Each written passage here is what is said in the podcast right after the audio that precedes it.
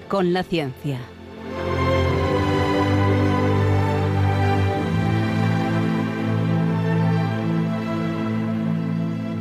Dirigido por Javier Ángel Ramírez.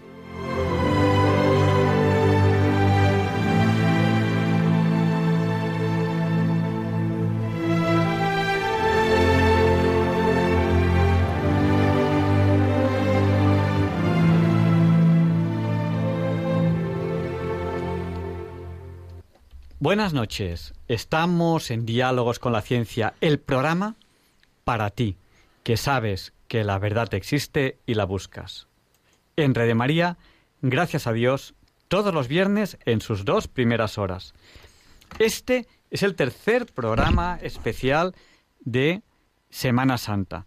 Tuvimos un primer programa en el que hablamos del Santo Grial, el Santo Cáliz de Valencia, un segundo programa que fue la semana pasada, especial, un programa especial de tres horas. Ha habido dos veces que Diálogos con la Ciencia ha tenido tres horas en, toda su historia, en todos sus 14 años de historia. Pues tuvimos un programa especial de tres horas en el cual pues hablamos fundamentalmente de la Santa Cruz y del Santo Sepulcro. Y hoy culminamos estos programas especiales de Semana Santa y vamos a hablar de la sábana santa, la síndone, y vamos a hablar del sudario de Oviedo. Durante el programa saben que ustedes pueden contactar con nosotros con nuestro WhatsApp, que es, nuestro WhatsApp es el del 8. Eh, Luis, ¿cuánto es 8 por 8? Ayer eran 64. Pues siguen siéndolo y nuestro WhatsApp, apunten bien, es el 64 9 71. 64 9 71. Nos saludan ya a través del WhatsApp Pilar de Coria, que nos, nos recuerda que este es el jueves ahora ya viernes, de la octava de Pascua.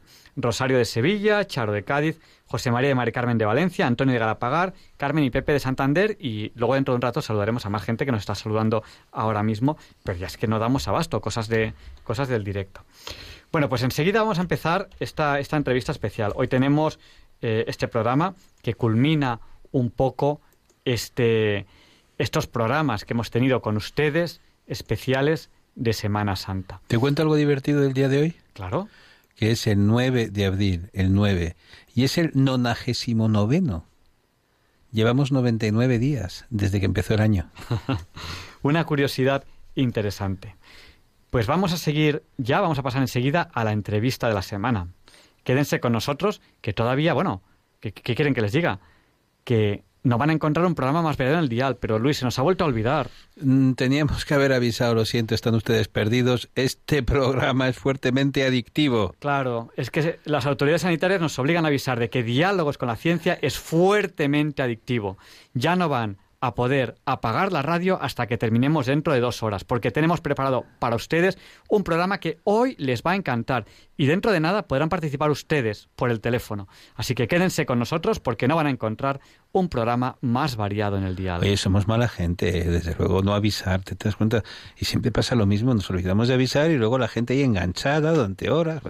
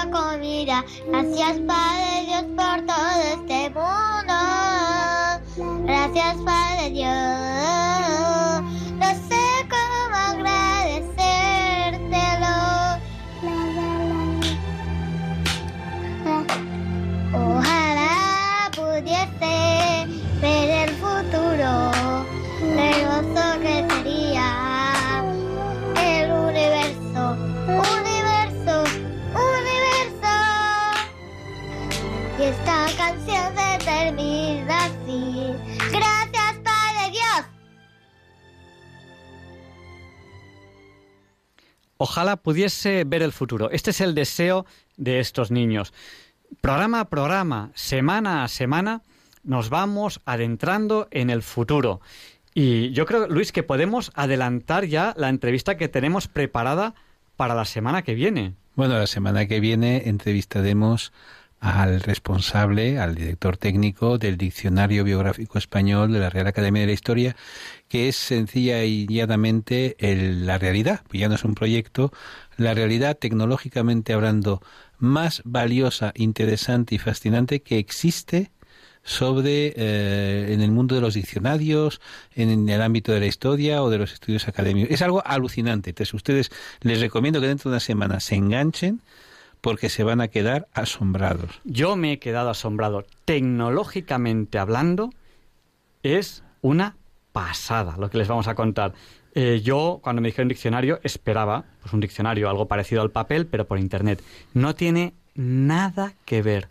Es el uso hasta el extremo de la tecnología informática de hoy en día.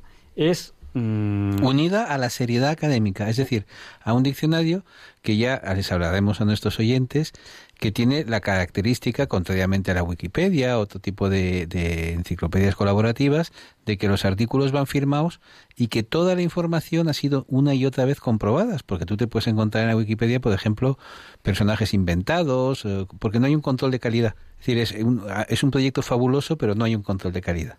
Entonces, esto es control de calidad, más tecnología, más investigación. Es algo alucinante. De eso hablaremos la semana que viene. ¿Y de qué vamos a hablar ahora, Javier Ángel? Bueno, pues ya es la hora Bond. Feliz hora Bond a todos. Y como es habitual, a la hora Bond empezamos la entrevista de la semana a las 007.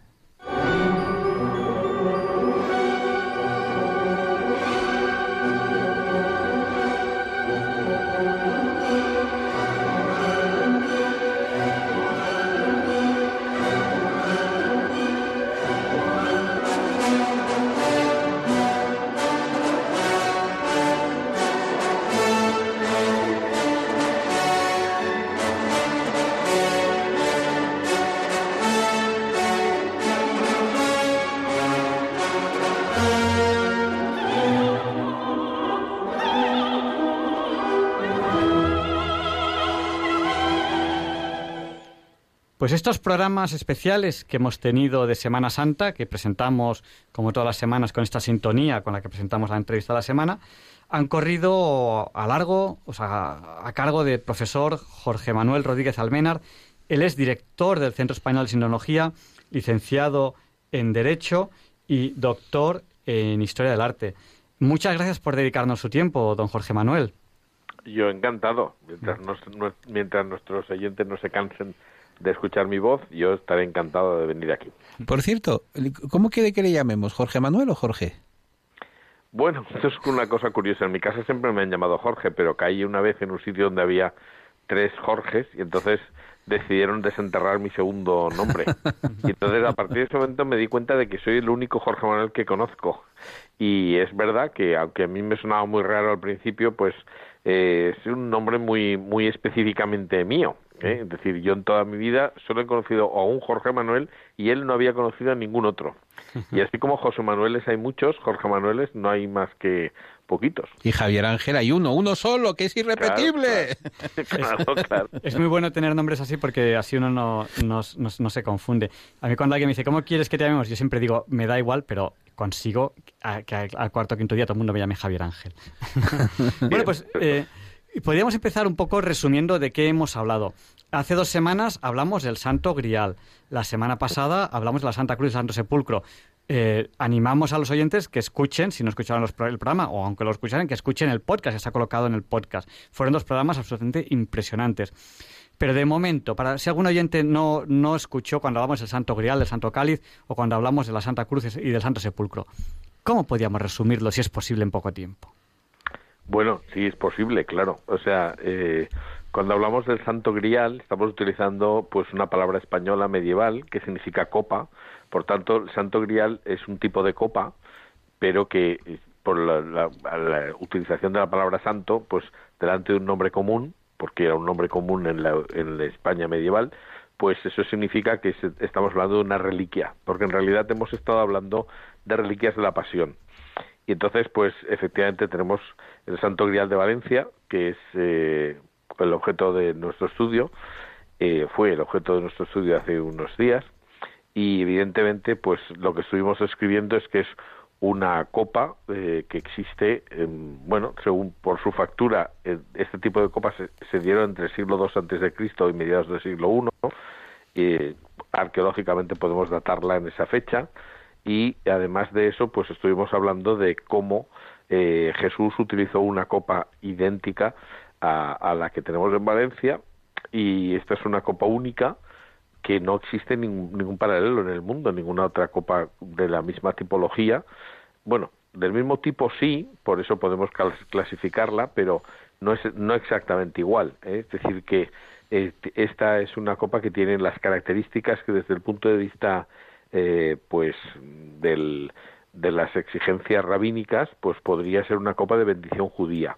Y hay que tener en cuenta que Jesús instituyó la Eucaristía en el contexto de una Pascua judía que celebra en casa de mm, probablemente el padre de San Marcos, que era el dueño de la casa en la que se celebró la primera, bueno, la última cena, que, es la primera Eucaristía en realidad.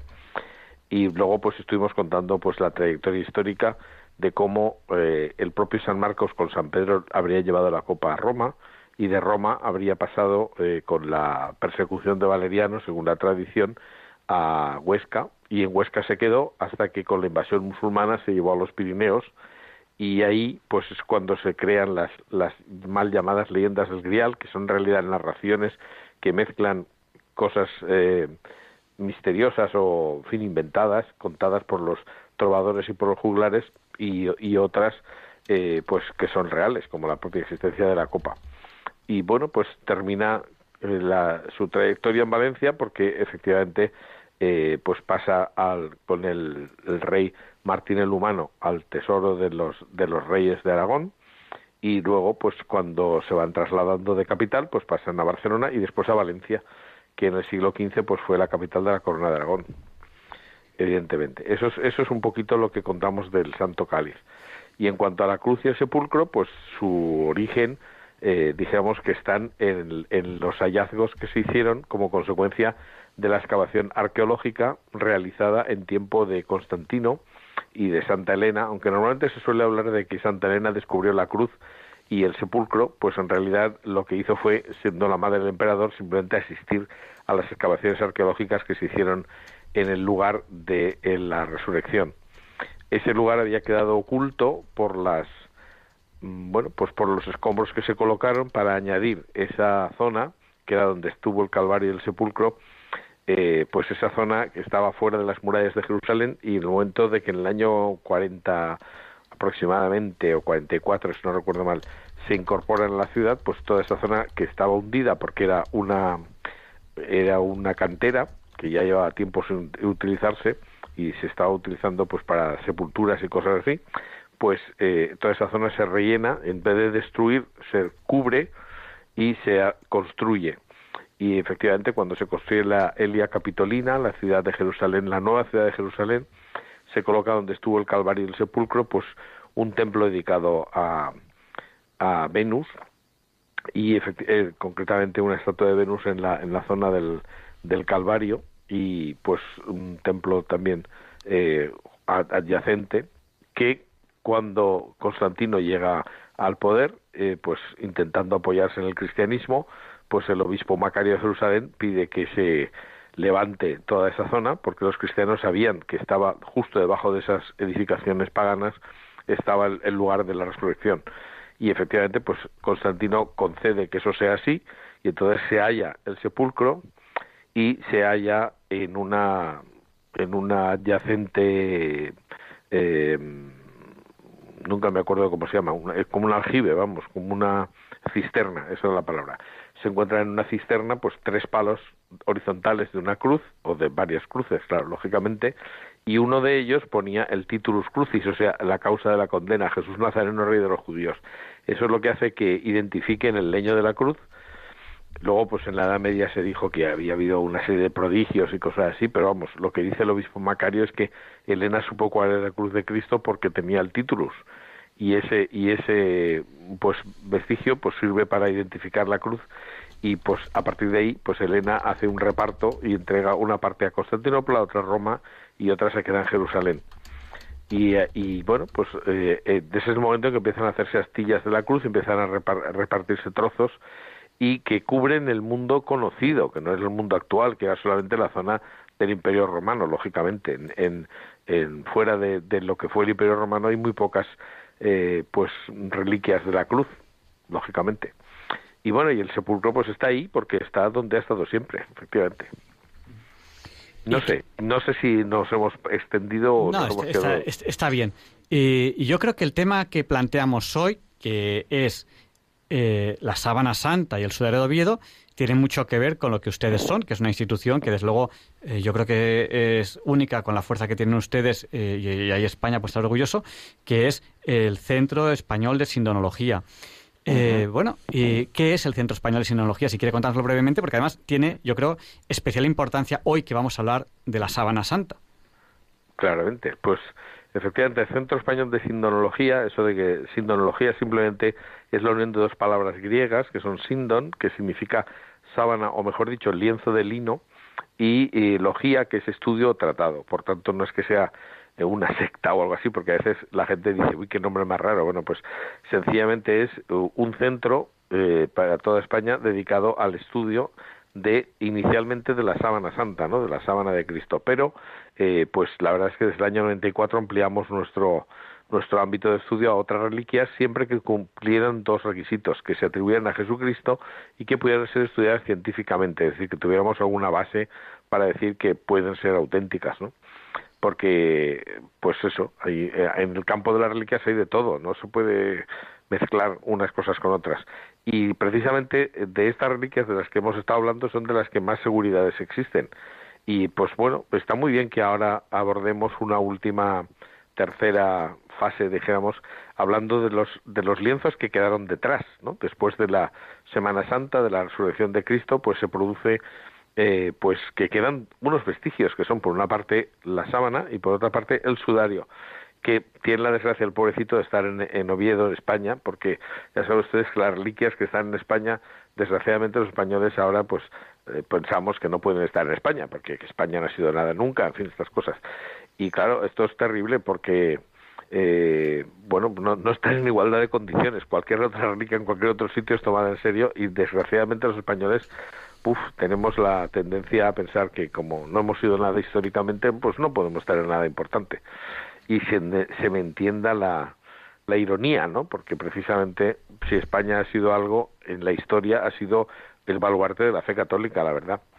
Ahora pues se intenta que los españoles reneguemos de nuestra fe y de nuestro pasado y bueno, pues en gran medida lo están consiguiendo porque están haciendo que mucha gente desconozca que España ha sido importante en la historia. Pero bueno. ¿Y, por pues no, disculpe, que le he cortado. No, no, eso es decir que pues hay gente que, nos empeñamos en que eso no sea así.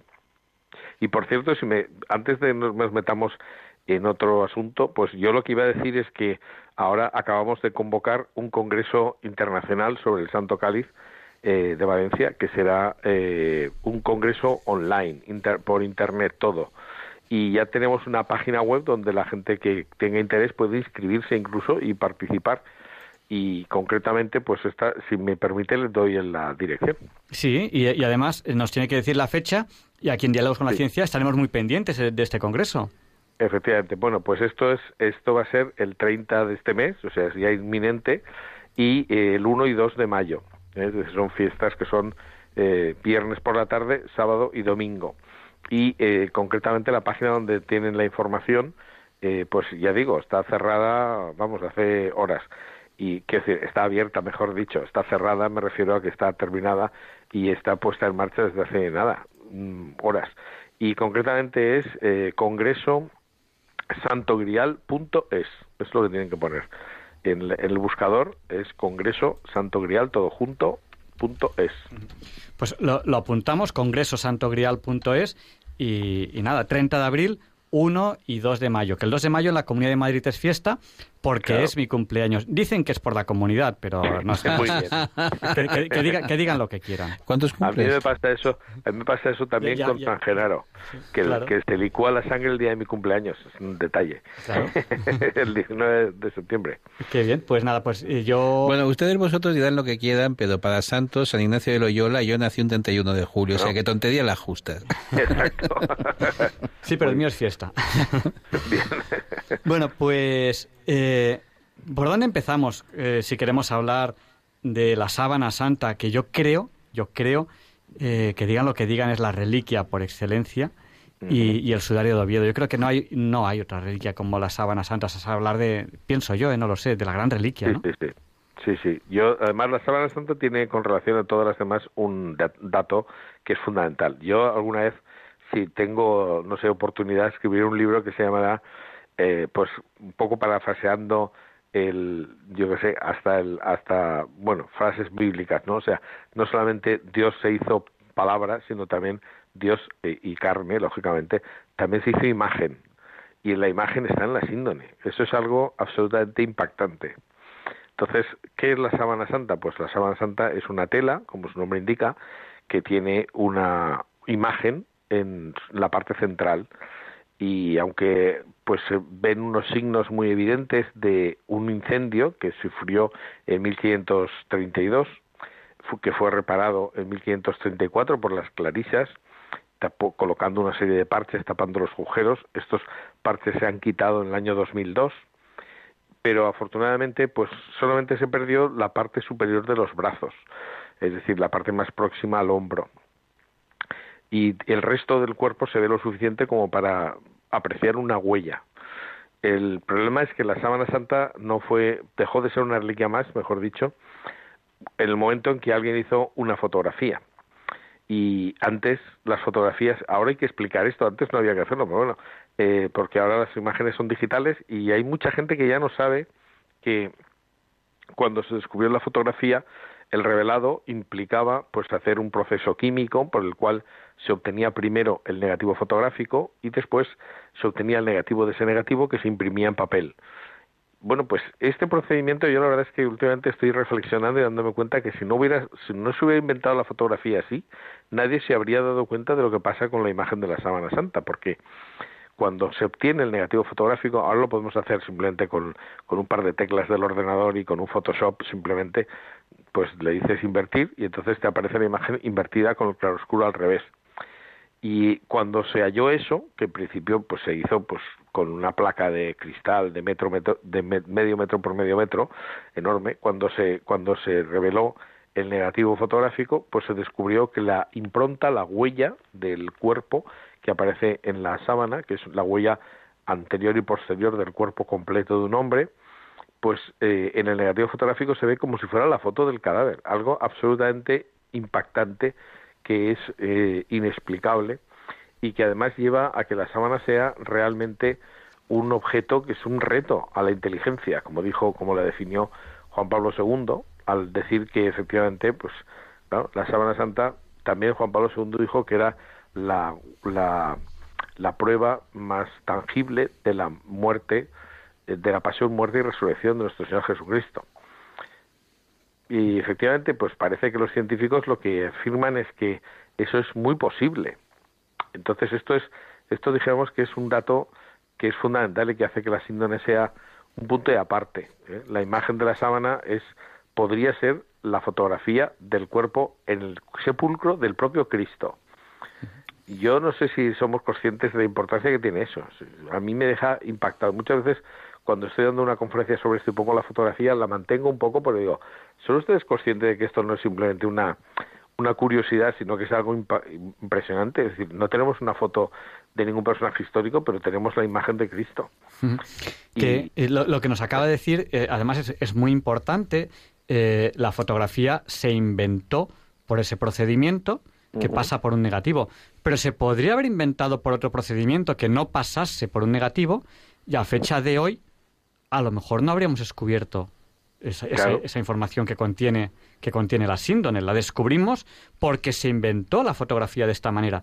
Evidentemente, esto no se podía saber que, que- que- que iba a Claro. ocurrir.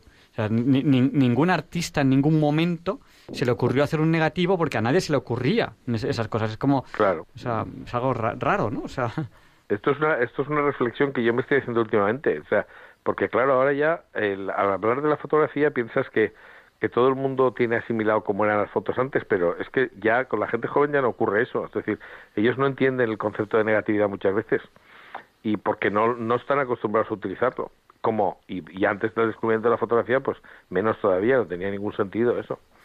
Pero además es que es una imagen tan sutil, tan suave, tan eh, inexplicable, que, que eh, cuando tienes una buena foto, porque a veces yo a veces me he encontrado que las reproducciones que hacen eh, pues los periódicos y cosas así, pues te colocan una, una, foto que a lo mejor es la copia de la copia de la copia de la copia y está muy emborronada y no se ve la sutileza que tiene la imagen de la síndrome y te dicen, y, además te ponen el negativo fotográfico y dicen, la sábana santa, y dicen, no, no, eso no es la sábana santa, porque la sábana santa es una huella muy suave, muy, muy, muy, vamos, o sea, yo podemos saltarnos unos cuantos capítulos de, esta historia y decir sencillamente que la investigación más impresionante que se ha hecho sobre la imagen de la sábana santa se hizo en el año 1978 por bueno em, empezó en el año 76 y duró hasta el año 81 pero vamos 1978 fue cuando un equipo de científicos eh, norteamericanos cuyo centro eran nueve eh, físicos y especialistas del laboratorio de los Álamos de Estados Unidos y estos eh, pues hombre eran personajes importantes en el sentido de que en el laboratorio de los Álamos fue donde se inventó la bomba atómica. Y claro no es lo mismo ser un físico de los Álamos que, que un aficionado a la física en cualquier otro sitio. Entonces bueno es decir que ahí su profesionalidad se, se queda bueno yo creo que no, no es necesario probarla no y este equipo, este equipo que, bueno, pues curiosamente estaba formado por 33 personas, pero 26 de ellas fueron a, a, a Turín y estuvieron estudiándola durante 120 horas con un protocolo perfectamente diseñado y calculado al milímetro y estuvieron haciendo sobre la síndrome pruebas de espectrografía y espectrofotometría sobre todo, es decir, determinando pues eh, pues fotografías científicas que diríamos con luz infrarroja, rayos X, ultravioleta, etcétera, luz visible, por supuesto, y entonces pues hicieron unas 12.000 fotografías científicas del lienzo y yo creo que no, a partir de ahí pues estuvieron desarrollando una serie de experimentos, una serie de, de pruebas y, sobre todo, que yo creo que es muy importante, hicieron pues eh, en tres años 27 publicaciones en revistas científicas. Y es decir y claro, hay que tener en cuenta que las revistas científicas pasan los referees, o sea, tienen un, tribunal que te pone todas las pegas posibles para que si se publica eh, todo esté perfectamente documentado y perfectamente contrastado, etcétera. Y ellos, pues eso, publican un montón de publicaciones, 27 publicaciones en tres años es una barbaridad. Entonces, a veces cuando se habla de, bueno, la sábana santa podría ser una pintura, vamos a ver, y podría llover hacia arriba algún día, ¿no? Pero, pero vamos a ver, hubo un un equipo de científicos que no solamente estuvieron 120 horas con la sábana en, su presencia, sino que en total le dedicaron 150.000 horas de estudio a la sábana santa y sus conclusiones fueron que no hay medio mm, ni físico, ni químico, ni biológico, ni médico que permita eh, conocer cómo se ha producido esa imagen. O sea, no, no hay posibilidad de reproducir la huella que aparece en la síndrome eh, igual con ningún procedimiento conocido. Bueno, esto que, esto, que, eh, sorprendente. ¿ves? No solo sorprendente, sino que es fascinante porque estamos hablando de que hoy, con la tecnología del siglo XXI, del tercer milenio, no somos capaces de conseguir es, es una imagen parecida, semejante y detallada. ¿Y cómo iban a saber hacer esto cuando se dice, ah, no, es que esto es una cosa de la Edad Media? Bueno, ¿y en la Edad Media qué tecnología tenían? Además, no solamente eso, vamos a ver, a partir del momento en que la sábana santa pasa a manos de los duques de Saboya, en el año, bueno, 1478, eh, pues eh, empieza a, venerarse la sábana y ya en 1506 eh, se produce una, me refiero en, en, Saboya, ¿no? Es decir, antes había estado en otros sitios, pero a partir del momento en que, en que es conocida como una reliquia importante de una familia muy importante de Italia, pues se consigue que el Papa Julio II en 1506 conceda una liturgia propia de la sábana santa, etcétera, y entonces empiezan a hacerse copias. Y en el siglo XVII, o 16, 17, 18 se hacen muchísimas copias de la sábana santa con los mejores pintores y son un desastre. Es decir, cuando tú ves las copias, ves lo que es la tecnología humana intentando copiar una cosa incopiable, que no tiene líneas, no tiene contornos, es claro, y además estaba en negativo, porque hasta que no se obtuvo el negativo de la imagen no se entendió. Y claro, son unas cosas que son terroríficas. Yo, por ejemplo, algunas parece que están hechas por un niño y dices, bueno, en fin, yo he tenido la, la, suerte de ver de cerca, pues, bueno, unas cuantas copias, pero, por ejemplo, la que está en Alcoy, que es de 1561, la llevó, según dice la tradición, la llevó don Juan de Austria atado al cuello, como a modo de capa real, durante la batalla de Lepanto, porque acompañaron a los cristianos que iban a Lepanto una copia de la sábana santa y una copia de la Virgen de Guadalupe, que eran los dos retratos de Cristo y de la Virgen, ¿no? Y cuando llegan a, cuando tenemos la, vemos la imagen, dices, bueno, pues esto es un dibujo que lo hubiera hecho un niño, ¿no? Porque es que es imposible de, de, de reproducir tan, parece que aparentemente mal, ¿no? Claro, si ves el original y ves la copia, pues eh, está hecha con acuarela y se ven las marcas de la acuarela y no, no, tiene nada que ver. Y cuando ves la síndrome de cerca, yo le he tenido la suerte de verla a un palmo de distancia con un cristal blindado por medio, pero fue un privilegio enorme que me concedió la divina providencia y viendo la, la sábana de cerca y recuerdo especialmente que lo que más me impactó porque no me había fijado nunca era en las en los chorros de sangre que se ven en, las en la zona de las plantas de los pies y son sangre clarísimamente real. Y dices eh, yo vamos si esto fuera del siglo XII-XIII como como dijo una famosa prueba del carbono 14 que hoy día está considerada absolutamente vamos inatendible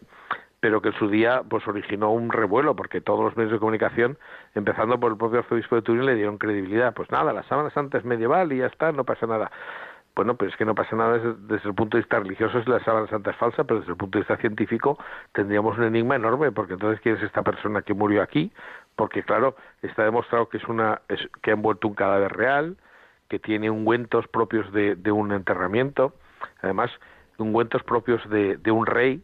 Es curioso porque la sábana santa, yo muchas veces digo, vamos a ver, es que la sábana santa de Jesucristo no tiene explicación porque tenemos la imagen de un hombre que ha muerto con todos los detalles de la pasión de Cristo, que no son unos detalles muy comunes, porque en el caso de Cristo la muerte se saltó una serie de, bueno, de, los, dejamos el rigor jurídico de los romanos. Yo soy profesor de la Facultad de Derecho y nosotros para la Facultad de Derecho consideramos que, eh, bueno, los, romanos son los padres del derecho, ¿no?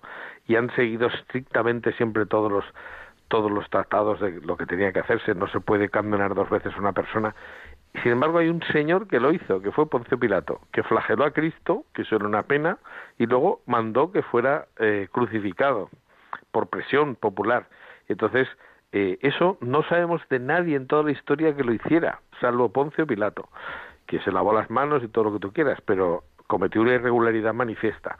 Y esa eh, la huella que tenemos en la síndrome es una persona que ha sido coronada de espinas, eso no se hacía nunca.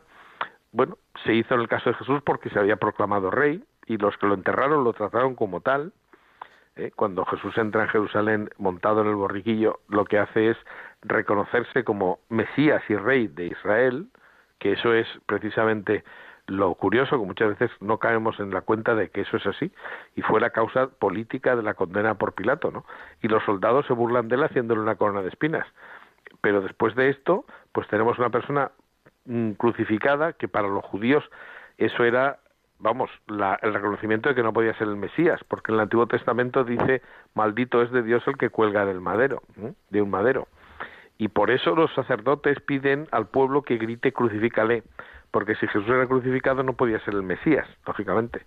Y hasta que mm, San Pablo se da cuenta de que Cristo ha asumido la maldición por nosotros, que eso es, todo es todo, un, todo una comprensión que rompía los, los esquemas judíos y que sigue rompiendo muchos esquemas. Muchos judíos no admiten que Jesús sea el Mesías porque es, les parece absolutamente absurdo que muera crucificado.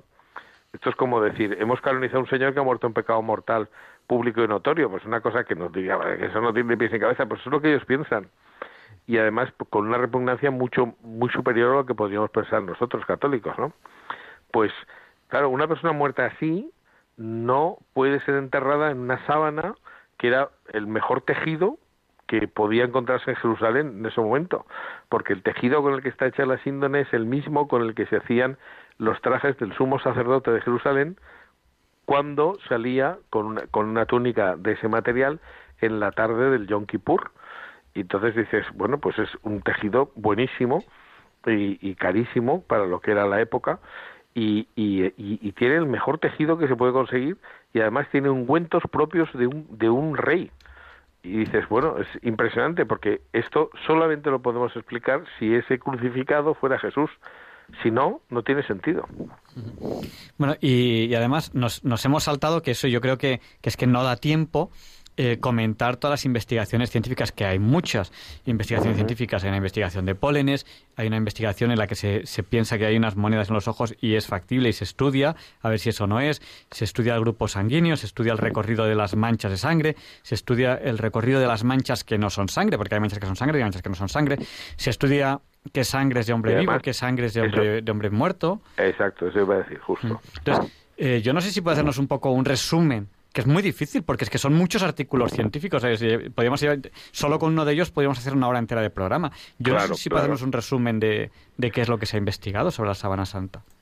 Bueno, pues yo creo que bastaría con que hacer un, repaso de algunas de las características. O sea, el equipo más que el equipo, como he dicho, el equipo Sturp, que es este del año 1978, que, o que empieza en el 76 y acaba en el 81, pues, pero el 78 es cuando van a Turín pues ese equipo consigue determinar que hay nueve características en la imagen y entonces dice que es una imagen que se entiende el negativo, pero además descubren que la intensidad de la huella de cada punto del cuerpo se corresponde con la mayor o menor proximidad al lienzo del cadáver. Es decir, eh, esto es difícil de explicar, pero es muy impactante porque cuando esa imagen fue digitalizada y se pasó a un analizador de imagen que se había creado para, para analizar las, las imágenes de los concretamente de Marte cuando ya estaba la NASA en la en la misma el mismo proyecto en el que sigue todavía. Desde el año 76 el proyecto de exploración de Marte pues inventaron pues una serie de, aparatos para identificar pues las imágenes que estaban tomando que eran las primeras imágenes digitales. Y este sistema que en principio no tenía nada que ver con la sábana santa pues cuando John Jackson se le ocurre colocar una fotografía del negativo de la síndone en el analizador de imagen aparece una imagen perfectamente tridimensional. Bueno, con algunas pero iba a decir con algunas distorsiones, pero es que no tiene las distorsiones normales que tendría un dibujo o una fotografía. Es decir, la sábana aparece con una con una tridimensionalidad, que es una de, las, de esa segunda característica que, que excluye la posibilidad de que del factor humano, de que alguien hiciera una huella así. Pero eh, lo ocurre, vamos a ver, para decirlo de una forma sencilla, por ejemplo, la nariz toca la tela que cubre el cuerpo, entonces la intensidad de la punta de nariz es superior a la de los laterales, porque la sábana evidentemente hace un hueco en los laterales de la nariz. Bueno, pero es que los laterales de la nariz también aparecen en la síndone, solo que con una intensidad proporcional a la distancia entre la carne y la, y la tela y eso pues quiere decir que la imagen se ha proyectado a distancia, es decir, que el foco de la imagen es el cuerpo y ese cuerpo se ha proyectado eh, en, incluso en zonas donde no ha habido contacto. No es una imagen hecha, por tanto, eh, con mm, una reacción química del sudor, como se estaba pensando, por ejemplo, que la teoría vaporigráfica que se mantuvo durante años. Pues todo eso no es posible, ¿no? Y es una imagen que además resiste al, al, ha resistido a los cambios de temperatura por proximidad a zonas quemadas en el incendio y sin embargo pues hombre si se trata de una pintura habría una modificación química digamos del color de la imagen y eso no ha ocurrido. La imagen se ha mojado y sin embargo no se ha emborronado. Eh, bueno, en fin, hay un montón de características, ellos hablan de nueve características y lo más importante es que es una imagen enfocada y tridimensional, lo cual hace que son dos cosas que son incompatibles, porque incluso se habló de que el cuerpo podría haber producido una especie de flash y que dejara pues la huella en las fibras más superficiales de algunos hilos, pero mm, no podría producir una imagen enfocada y tridimensional porque se habló de quizá un tipo de radiación, pero una radiación no podría ser colimada y no colimada a la vez. Entonces, bueno, pues ahí los, los científicos lo que terminan diciendo es que no saben cómo se ha producido esa imagen porque las características que tiene esa huella no son explicables. Y entonces, claro, eh, que esto lo digamos en el siglo XXI, pues es sorprendente, absolutamente. En un siglo en el que pensamos que está ya todo inventado, que somos el sumo, que somos aquí eh, la civilización eh, que no tiene nada que ver con las demás, las demás eran y nosotros somos, somos la monda, ¿no? Entonces, el padre Manuel Carreira eh, tenía una tesis, eh, disfrutamos mucho de, su presencia en este programa. Eh, falleció el año pasado, el 4 de febrero, creo recordar, a las 7 de la tarde. Muy, muy, muy querido en este programa. Bautizó a Teresa, de las niñas que cantan al principio, Teresa, que es la de en medio, la bautizó el padre Manuel Carrera. Él tenía una teoría física, él era físico, doctor en astrofísica, y, él decía, bueno, que quizás... Yo, yo le decía, usted es físico astrofísico y metafísico. sí, bueno, él, daba clase de metafísica y, yo con sus apuntes eh, eh, estuve de un tiempo impartiendo una asignatura en la Universidad Politécnica de Madrid que se impartía a, otras universidades, era abierta, eh, la daba online ya en aquella época, hace muchísimos años, cuando no había asignaturas casi online, que era metafísica de la materia y era con, lo que, con, con los apuntes del padre Manuel Carreira.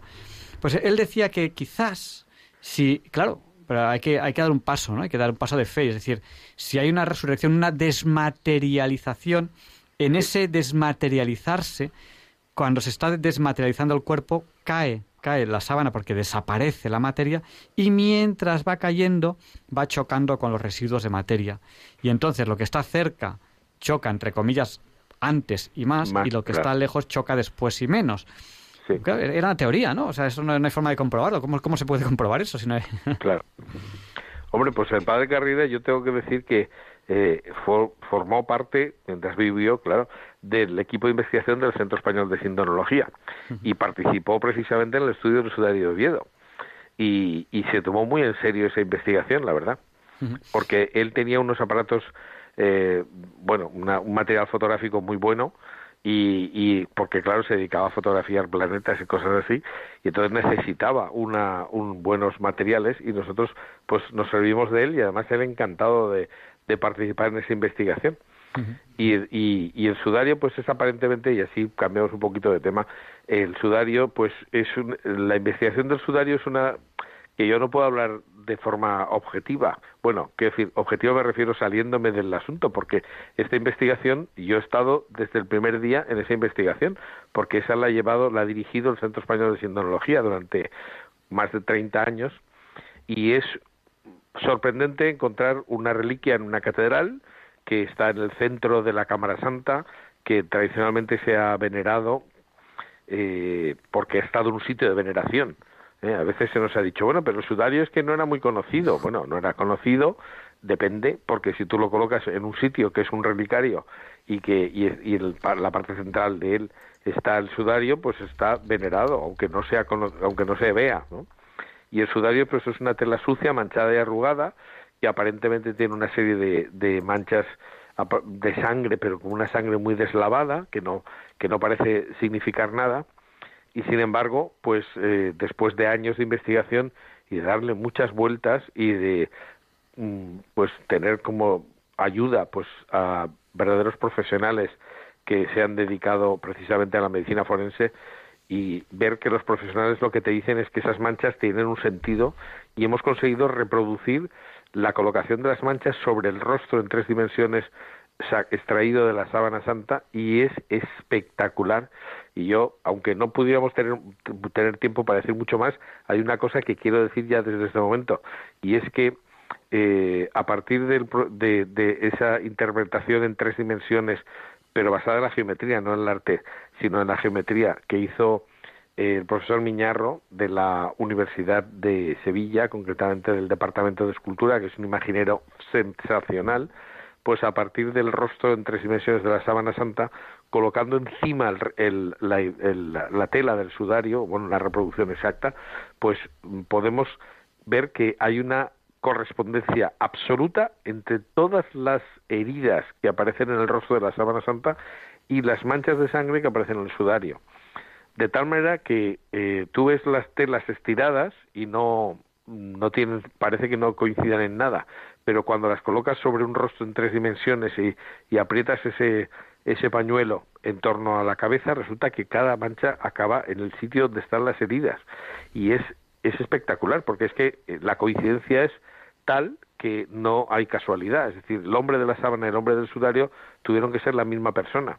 Entonces, curiosamente, claro, si la sábana tiene un itinerario y el sudario tiene otro y solo pudieron estar en origen unidos, pues la verdad es que aquí hay algo que nos llama mucho la atención. El sudario es la, la la regla del nueve de la sábana santa, es lo que coincide y lo que da absoluta seguridad a que la síndone eh, no es una, un objeto manufacturado ni mucho menos, pero además que corresponde con un hombre que ha muerto exactamente igual que, el, que el caso de Cristo. Eh, no sé si estará escuchándonos don Fernando, párroco de, actual párroco de San Fernando, pero en la misa de hoy, eh, don Fernando decía, dice que a veces pensamos que qué suerte los primeros cristianos que pudieron ver a Cristo resucitado. Claro, dice, yo también creería si viese a Cristo resucitado. Pero hay un papa eh, que, que, fue santo, ahora mismo no, lo recuerdo, nos lo ha dicho en la misa, eh, que dijo una frase que está recogida, me parece que es en el número 1113, creo recordar, del Catecismo de la Iglesia Católica, que es decir, bueno, es que ese Cristo que algunos, que los primeros cristianos, algunos pudieron ver resucitado en primera persona, nosotros lo podemos ver, lo podemos ver en los sacramentos, y eso viene en el Catecismo de la Iglesia Católica. Yo estoy pensando ahora, estoy pensando en esa homilía, que es homilía de hoy, y, decir, bueno, mm, también de alguna manera, eh, aunque no es dogma de fe, aunque la Iglesia se mantiene entre comillas aséptica con, con todas las reliquias, eh, pero ahí está algo que científicamente mm, es difícil eh, muy, muy difícil de, explicar su no concordancia con una, con una fe católica. No, no, no, sé, digo yo, ¿no? Claro. Por eso, cuando se encuentran una cosa así, lo que hay es una especie de, de mm, no sé, como una consigna de silencio, ¿no?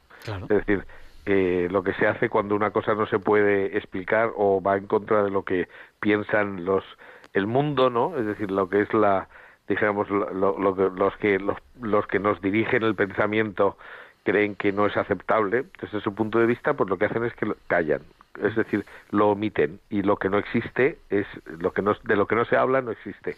Por eso es importante que se hable de estas cosas. Claro, pero eso es una actitud completamente anticientífica. A mí me hace mucha gracia. A mí me hace mucha gracia cuando me dicen eh, cuando este tipo de gente que, que, que sostiene este tipo de actitudes en mil temas en mil, cuando digo mil es mil, en mil temas, o sea, que van completamente en contra de la ciencia, en contra de la biología, en contra de, cualquier ciencia.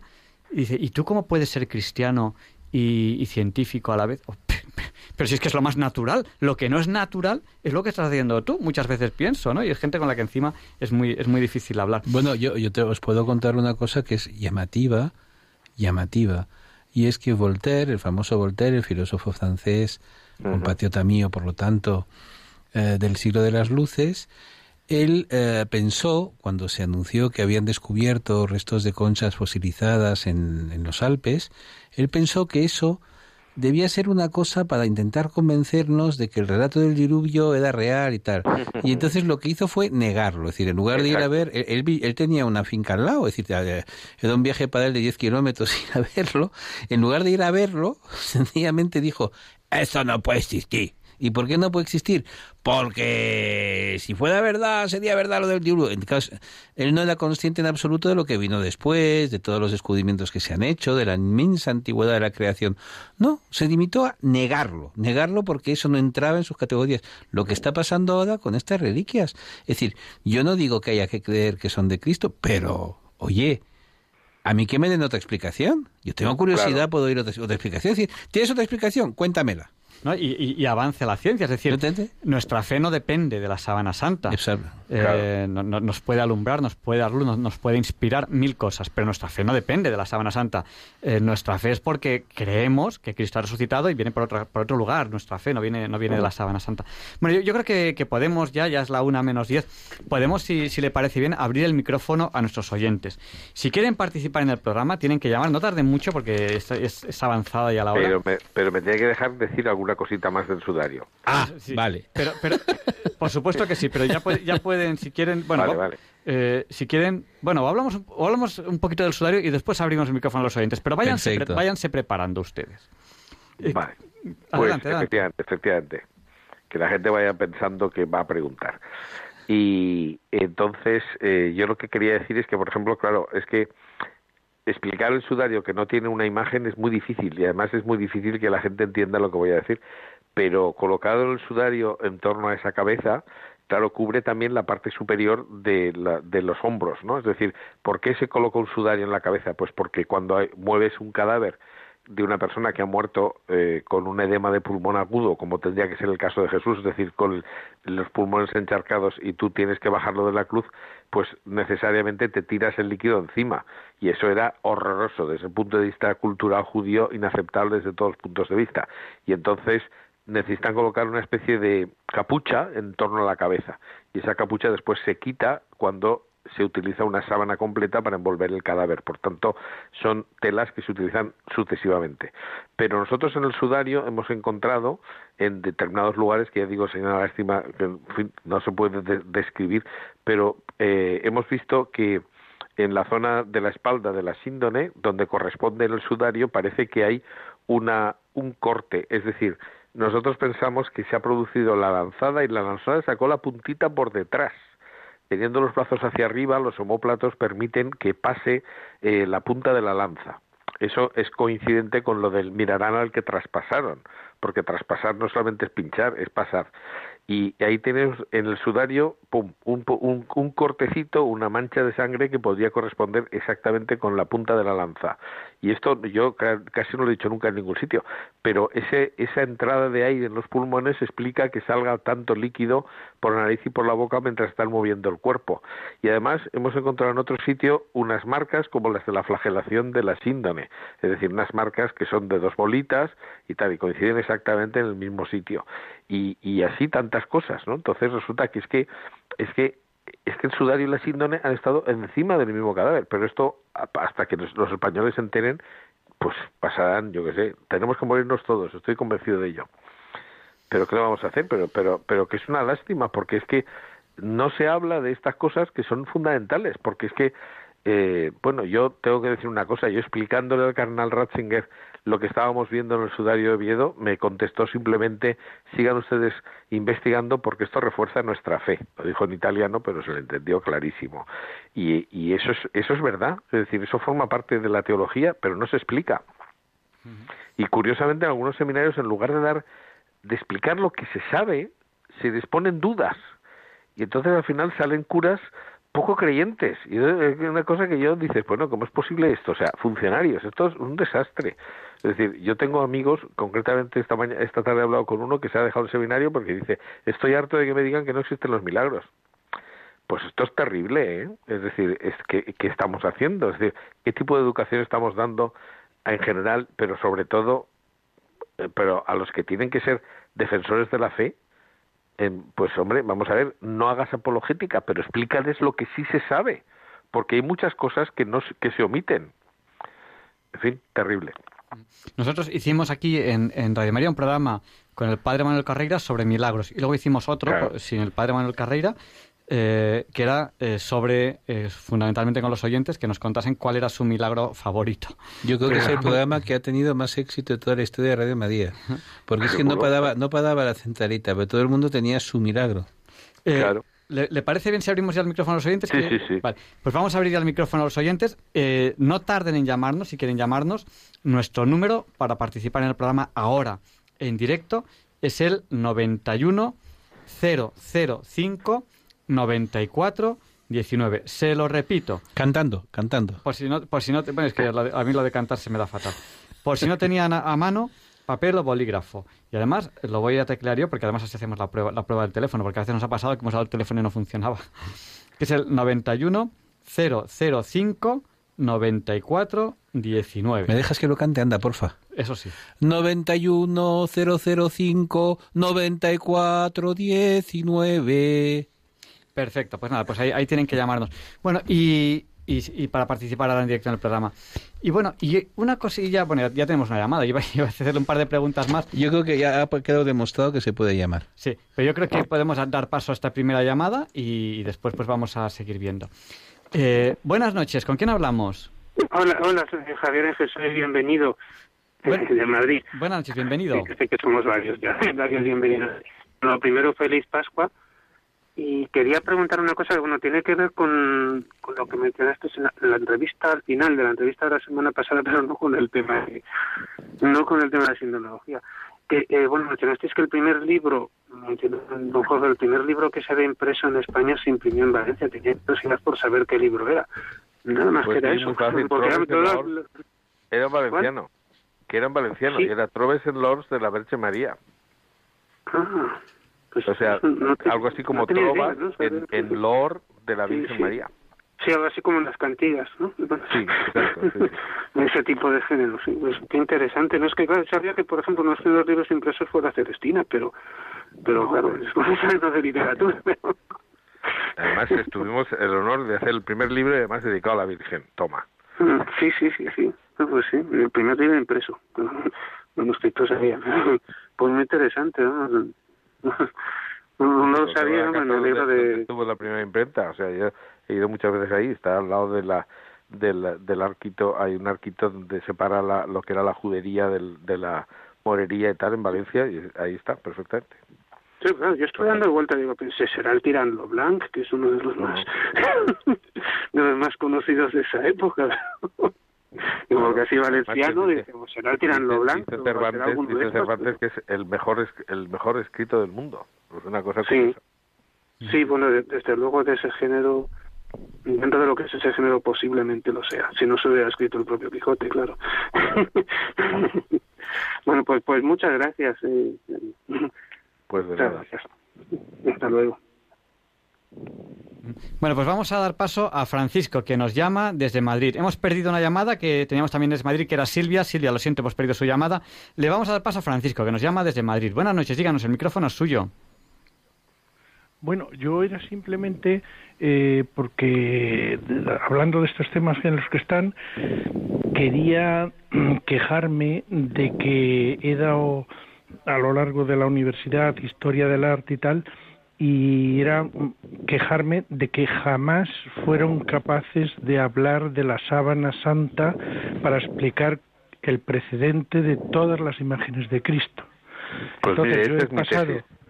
Eh, Le advierto que esa ha sido la tesis con la que a mí me han dado sobresaliente cum laude en la Universidad de Valencia. Soy, soy un extraordinario seguidor de usted. Ah, bueno. Pues mire, Y- pues eh, mire, le voy a decir una cosa muy fácil. Si pone usted en, en esto en Google tesis de Jorge Manuel Rodríguez, le sale y puede usted descargársela. Es decir, Mm. que puede leerla perfectamente, to- toda, toda llena de imágenes. Son 500 Pues mí- páginas, pero vamos. A, a mí lo que me ha llamado la atención es que casi parece que respecto de algunas imágenes y de algunos cuadros de la historia del arte son capaces de sacarles precedente y aburrirte durante horas hablando de ese cuadro. Y sin embargo, de lo que han sido las imágenes de Cristo, nunca, nunca he oído que mencionaran la sábana santa. Nada más que eso, no quiero... Pues fíjese, pues es la, es la base. Yo estoy, mi tesis es precisamente que la, que la, la imagen, todas las, la tipología de las imágenes de Cristo, todas proceden de la síndrome. Eh, va- vamos a dar paso ya a dos o tres Bueno, llamadas muchas más, gracias. ya no nos da tiempo a, a mucho más. Vamos a dar paso a Alicia, que nos llama de Asturias, Oviedo. Buenas noches, díganos. Hombre, Eh, buenas noches. Vamos a ver. mm, primeramente, felicitaros por el programa. Felices Pascuas. Y yo quería. No tiene nada que ver con esto, pero yo ya no sé a dónde voy a llamar. Porque dicen que hubo un Big Bang, pero el Big Bang lo tuvo que crear alguien. O sea que seguro que antes del Big Bang ya estaba Dios ahí detrás. Pues si quiere le damos ahora nuestra, nuestro pensamiento al respecto, si quiere, a través de las ondas. Pues vale. Muchas gracias. Pero yo le digo que antes del Big Bang estaba Dios. El Big Bang es, no sé. Claro, o sea, es algo muy curioso, ¿no? Es decir, eh, decir ya, ya, no, ya no hay Dios porque hay un Big Bang. Ah, sí, y, el Big Bang es, algo muy curioso, ¿no? Big Bang, hizo Dios, ya. Dios existió desde siempre. yo siempre digo algo, y es decir, ¿hay algo más creacionista que el Big Bang? Claro. Vamos. Por, eso ahora lo atacan. y también, ¿qué dice la NASA? Eso me interesaría saber lo que dice la NASA de todo eso. Pues, bueno, ah, gracias y feliz por el programa, ¿eh? Gracias a usted. adiós. Adiós, buenas noches. Vamos a dar paso a Francisca, que nos llama desde Palma. Buenas noches, díganos, el micrófono es suyo. Uy, un momentito. Alicia. Francisca, perdón. Sí. Díganos, el micrófono es suyo, está ya en directo. Mira, eh, yo eh, quiero agradecer a Radio María que me ayuda eh, para acostarme con ella y levantarme. Y durante el día, si puedo, también escucho. Pero vamos, que intento aportar algo económicamente porque es, es agradecido es de bien nacido, dicen, ¿no? Y, y a mí la, la fe eh, me, necesita alimentarla, pues Radio María me, me ayuda mucho y me gustaría se difundiera más porque creo que mucha gente que vive sola le, te hace compañía, además de, que te enseña pues eh, la, la, la, Biblia en realidad, porque hay programas muy buenos y, y te vas alimentando de la palabra de Dios y, y, bueno, rezo yo por la noche, uh, bueno, para mis difuntos, para el coronavirus, para todo. Pero además uh, necesito que me alimente a mí también mi espíritu, pues la, Radio María con sus programas. Pues, muchas gracias. Pues muchas gracias, Francisca. Además ha dicho una cosa que es muy importante y es que Radio María solo se mantiene con sus aportaciones, con las aportaciones de los oyentes. No recibe dinero de nadie más. Ustedes son los jefes de Radio María. esto, es muy importante. Muchas gracias. muy bien. Vamos a dar paso a Ascensión y yo creo que ya tiene que ser la última llamada. Ascensión. Gracias. Buenas noches, Francisca. Buenas noches. Adiós. Ascensión, le vamos a pedir que sea breve. Buenas noches, díganos, el micrófono es suyo. Eh, yo también les doy la enhorabuena porque también nos hacen de vivir más alegres escuchándoles este programa. Pues muchas es el elogio más bonito que nos han hecho jamás. sí, que Dios les bendiga. Alegría. Bueno, pues nada, estaba pensando que hoy, como es que ha operado a mi hijo y estoy, bueno, triste, pero contenta porque ha salido bien de la operación y entonces me, consuelo rezando, porque para Dios no hay nada imposible. También rezo por ustedes. Pues no, nos olviden sus oraciones. Muchas gracias. Adiós. Buenas noches. que Dios les bendiga, que Dios les bendiga. Adiós. Muchas gracias. Bueno, pues yo creo que tenemos ya que terminar esta entrevista. Eh, pues hemos entrevistado a Jorge Manuel Rodríguez Almenar, director del Centro Español de Sinología, licenciado en Derecho, doctor en Historia del Arte. Lo primero, antes de terminar el programa, agradecerle porque nos ha regalado tres programas especiales de Semana Santa. El primero sobre el Santo Grial, el segundo sobre la Santa Cruz de Santo Sepulcro y este tercero sobre la síndrome y el sudadero de Oviedo. Bueno, por supuesto que tiene un, como, como considere oportuno terminar el programa, quizás haciendo un resumen o lo que usted considere oportuno, porque es luego, desde, por nuestra parte, agradecimiento total. Pues nada, yo encantado, porque además me viene muy bien hacer estas cosas, para también para la salvación de mi alma, porque hay de mí si no evangelizaré, ¿no? Pero, pero teniendo en cuenta que, que no se trata de, o sea, es que se puede evangelizar con la cultura también. Y yo es una de las cosas que, no sé, parece que estamos perdiendo eh, por no comparecencia el, el, el, foco cultural, o sea, es decir, la cultura, la cultura durante siglos ha sido la cultura cristiana y hablar de las reliquias es hablar de la cultura cristiana a través de los siglos. Y es curioso porque, claro, cuando tú eh, profundizas en una reliquia y en otra y en otra, llevan diversas trayectorias, pero te están contando la vida real de los cristianos a lo largo de, la historia. Y es impactante cuando te das cuenta de la trascendencia que ha tenido, pues cualquiera de estas cosas, cualquiera de estos objetos y el cariño con el que se han guardado y la veneración que, que se ha demostrado con ellos a lo largo de los siglos.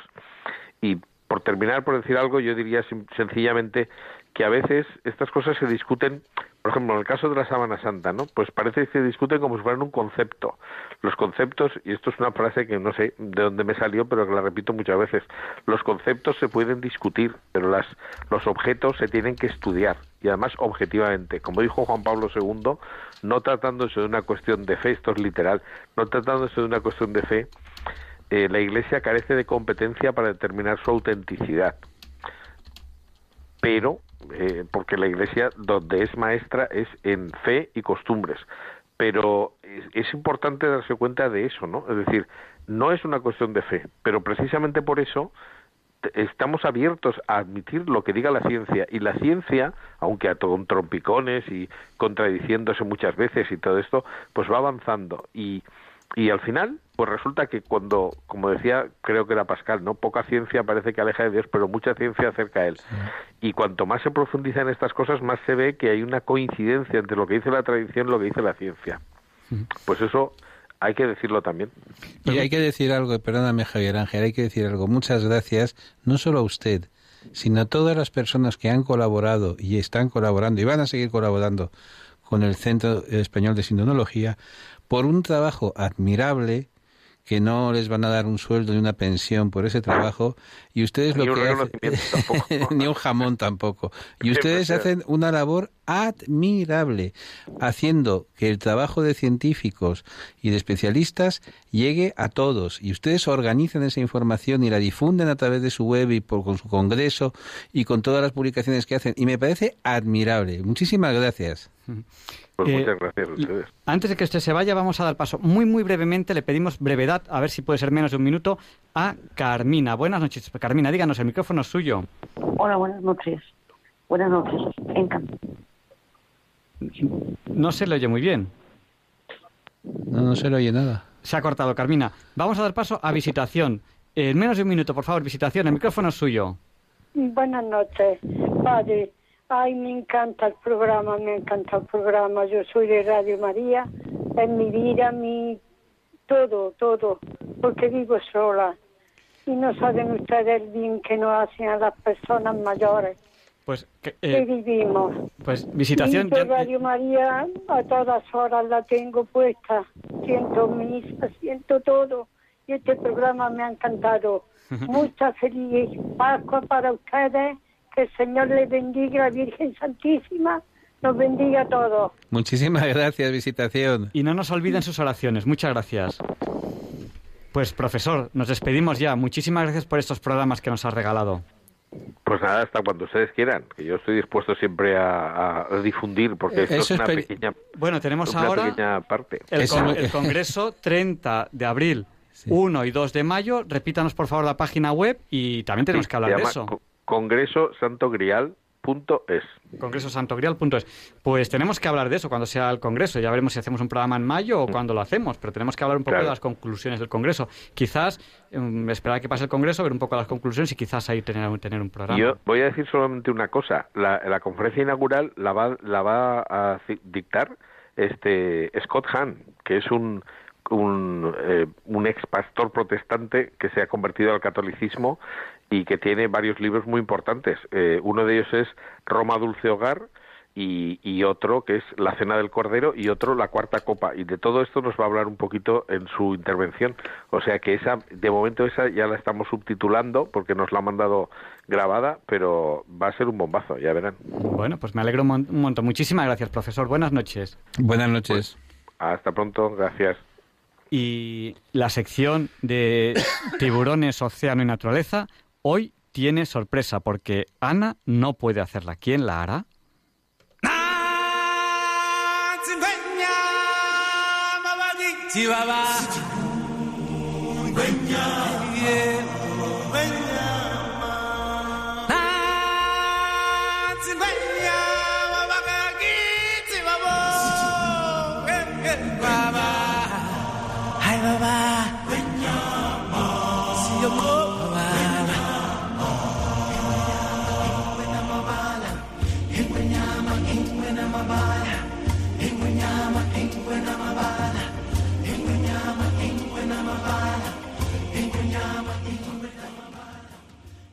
Buenas noches a todos. ¿Qué tal? Espero que bien.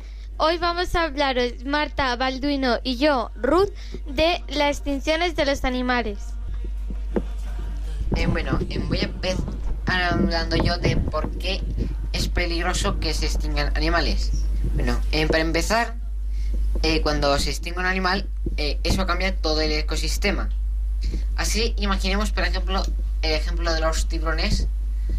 Eh, si los tiburones, si los tiburones eh, desapareciesen, entonces eso eh, provocaría que los animales que, los peces que se comen, que son carnívoros, eh, hubiese muchos porque no hay nadie que se los coma.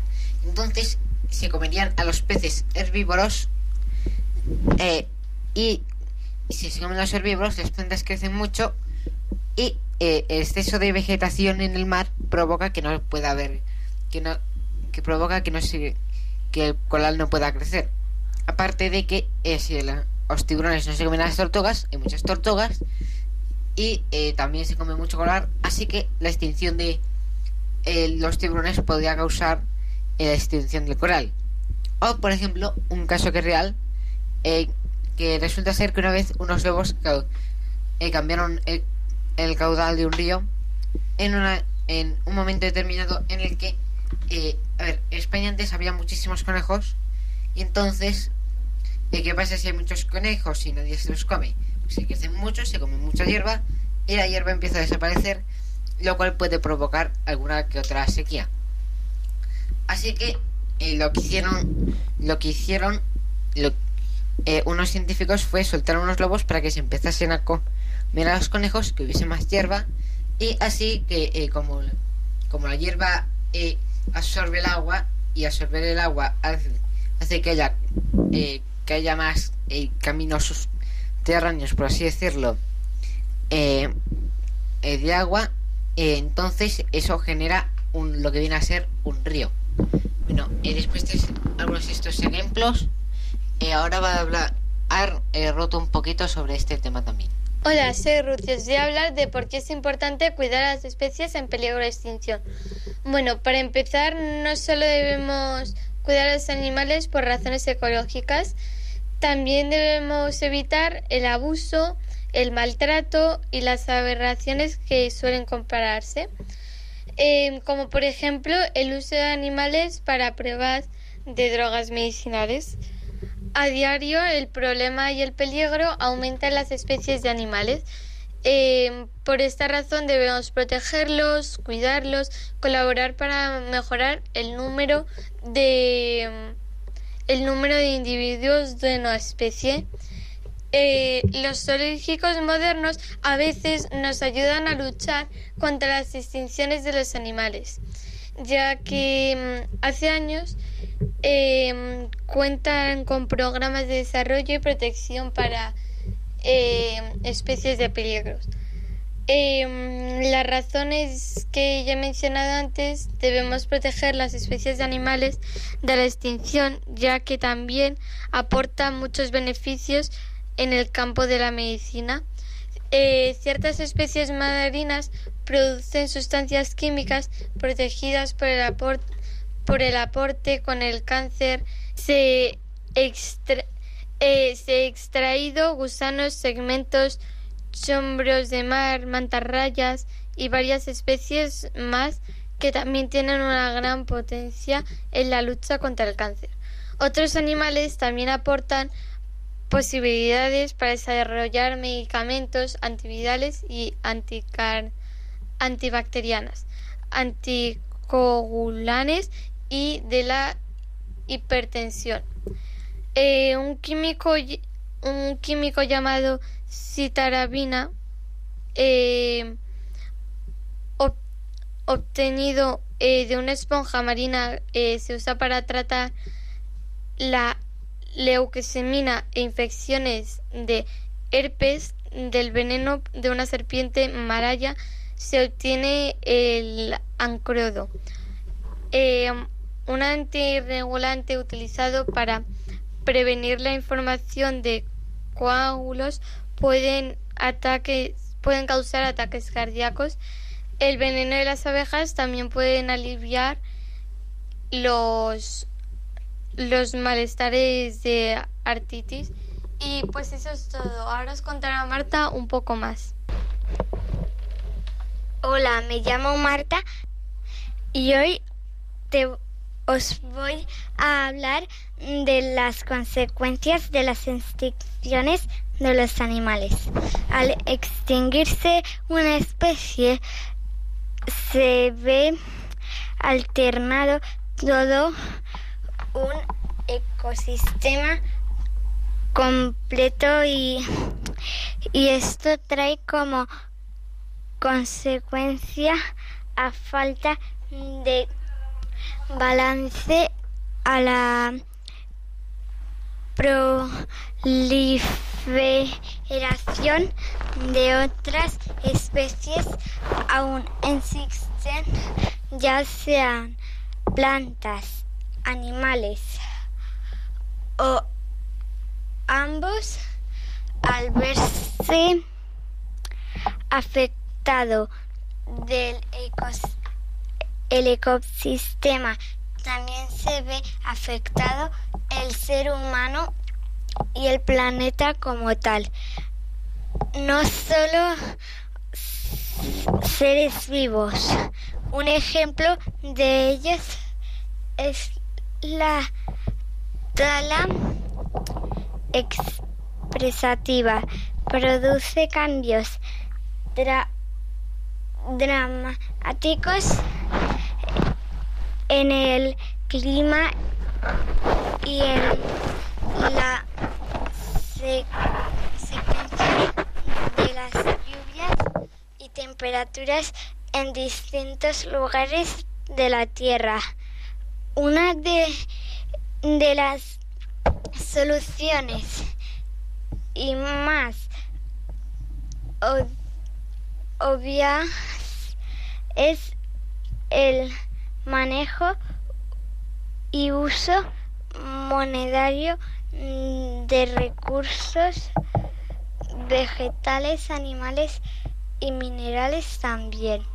Hasta aquí oyentes el programa de hoy y aquí nos despedimos. Adiós.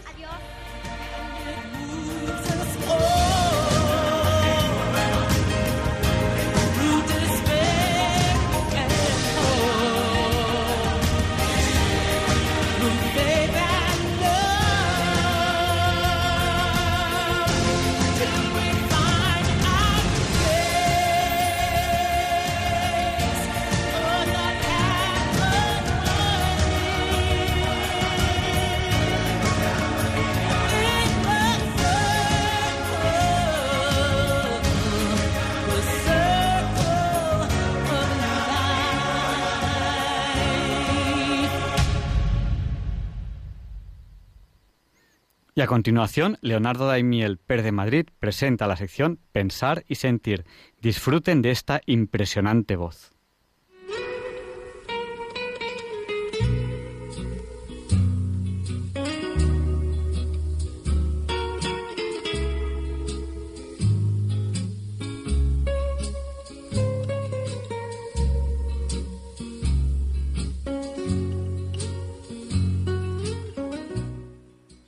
Buenas noches, queridos oyentes de Radio María.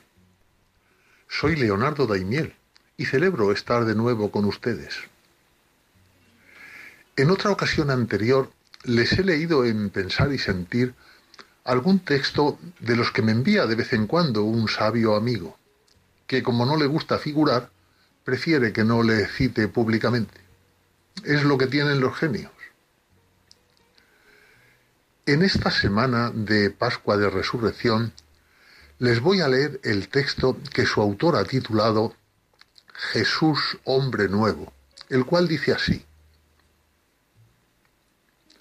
Desde el comienzo de la humanización, el dinamismo de la naturaleza ha intentado presentar un arquetipo de hombre.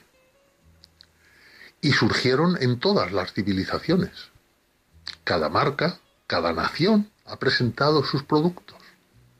Abraham, Ramsés II, Ciro el Grande, Pericles, Alejandro Magno, Julio César. Todos presentaban alguna fisura. es casi seguro que Platón no habría elegido a ninguno de ellos como idea universal y perfecta de hombre. Faltaba el hombre nuevo, aquel cuyo nacimiento iba incluso a dividir la cronología de la humanidad en dos partes, un antes y un después. Y fue necesaria una especial intervención del gran creador, un regalo inesperado al escenario de la historia, inesperado y gratuito. Antes de intervenir preguntó, preguntó a una jovencita, que, de no ser por ello, hubiera pasado totalmente desapercibida en la historia de la humanidad. Dios quiso regalarnos un hombre total, auténtico, regalado por Él, inventado por Él, creado según su especialísimo y exquisito gusto. Este es el sentido profundo de nacer de una virgen, de una materia pura toda la humanidad reuniendo lo mejor de ella misma, no habría podido producir la maravilla del hombre nuevo y definitivo Jesús. Felices nosotros que así lo creemos. Un episodio significativo aparece en el Evangelio como una palmera solitaria en el desierto de referencias biográficas. Jesús niño se queda en Jerusalén cuando sus padres regresan a Nazaret. Su madre le riñe. ¿Por qué nos has tratado así? Jesús contesta. ¿Por qué me buscabais? ¿No sabíais que yo debía estar... Era inocente e ingenuo. No conocía el mal. Creyó en salvar al mundo. Se lanzó a la vida pública. Ha llegado el reino de Dios convertíos y creed en esta buena noticia. Y a los pocos meses de actividad le fueron llegando las facturas impagadas de la historia. Montones de facturas, de fraudes, de esperanzas muertas, de intereses acumulados. En este gran teatro del mundo le tocó un papel peligroso y comprometido. Mostrar el rostro de Dios tal como el Padre era y quería revelarse. Ese difícil rostro de Dios. Esto supuso para Jesús nada menos que entregar su vida. No defenderse, no huir, no bajar de la cruz. Un Dios que respeta la libertad del malvado y no lo aplasta. Que ama a todas las personas, aun por encima de su malicia. Pobre Jesús de Nazaret, noches sin dormir, pensando, rezando, y todo ello sin un interlocutor humano de valía a quien acudir, con quien consolarse. Llegó a una conclusión. El Hijo del Hombre debe ser entregado y debe morir. ¿La única solución, la muerte? ¿Sabía que su muerte era la salvación de la humanidad? Nosotros lo sabemos ahora, que experimentamos la salvación que Él nos da. Confiaba ciegamente en el poder del Padre. Ya el ángel se lo había dicho a su madre. Para Dios nada hay imposible. Hacía los milagros confiando en el poder ilimitado del Padre en el huerto de los olivos rezaba así. Padre, todo te es posible, aparta de mí este cáliz, pero no se haga mi voluntad sino la tuya. Una confianza ilimitada, sin horizonte, sin asideros. Al final, voluntariamente aceptado, murió en la cruz. Ese prodigio de hombre fue asesinado por una humanidad fracasada, temerosa, satisfecha. Habían cortado la rama más egregia del ciprés de la historia. La vocación principal de Jesús es, según el Evangelio de Mateo, salvar a su pueblo. No es salvarse a sí mismo, sino a su pueblo, precisamente por su muerte y resurrección. En el Calvario le piden a Jesús que muestre la cercanía de Dios bajándose de la cruz.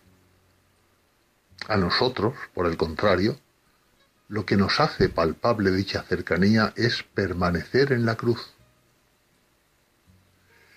Y su último grito es una petición de ayuda. Dios mío, Dios mío, ¿por qué me has abandonado? Al no llamarlo Padre, sino Dios mío, se sitúa en el ámbito del resto de los mortales. Con ello manifiesta su padecimiento extremo, profundamente humano. Aquel a quien llama Dios mío permanece en un profundo silencio. El evangelista quiere subrayar que la entrega por entero de Jesús llega a tocar la dureza de la vida mortal. Y surge un dato humano, inesperado. Cuando todo parecía haber terminado, el centurión, testigo indiferente, descubre el tesoro escondido. Verdaderamente era hijo de Dios.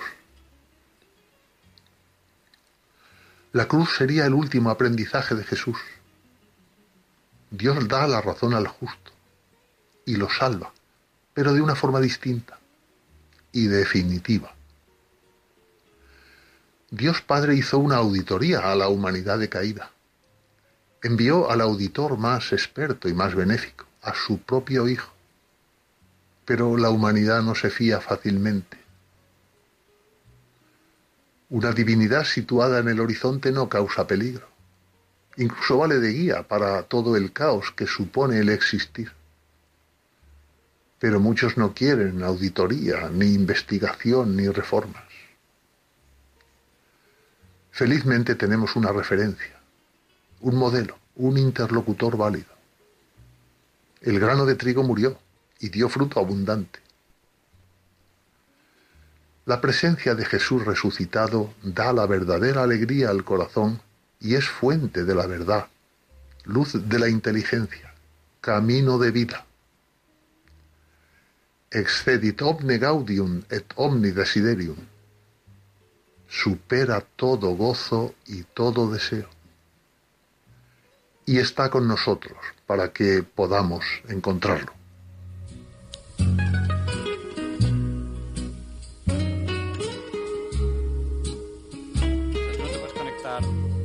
A una red que no es tuya.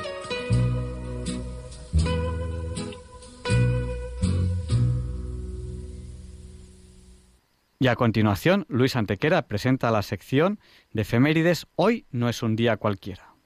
It's a lovely day today, and whatever you've got to do, I'd be so happy to be doing it with you. But if you've got something that must be done, and it can only be done by one, there is nothing more to say.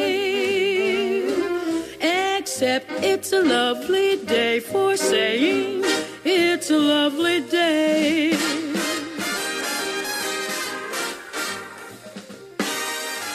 No, Javier Ángel, no directos compañeros de Diálogos con la Ciencia, no, queridísimos oyentes de Radio María. Claro que no es un día cualquiera, ningún día es un día cualquiera y este 9 de abril que nos disponemos a comenzar ahora mismo tampoco, porque en fecha tal, pero del año 193, en Ilírico, ubicado en los Balcanes, el ejército romano proclama emperador de Roma a Septimio Severo, de origen bereber, primero de la dinastía de los Severos, que dará cinco emperadores.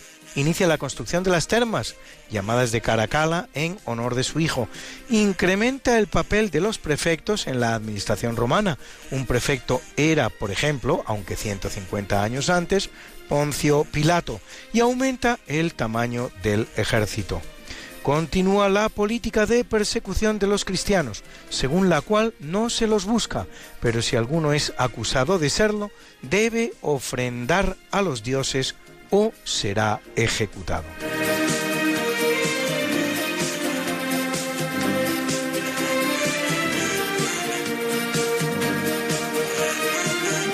En 1241, en su avance por el norte de Europa, Rusia, Rumanía, Bulgaria, Polonia, el ejército mongol de Baidar derrota y extermina en la batalla de Lignitz al ejército de Enrique II de Silesia, al que captura y decapita. Lignitz representa el cenit del avance mongol por Europa, un avance que a partir de ese momento irá declinando hasta la total desaparición hacia 1280, más interesados como estaban los mongoles en la conquista de la China, donde la dinastía Yuan que funda Kublai Khan gobernará entre 1271 y 1368, casi un siglo.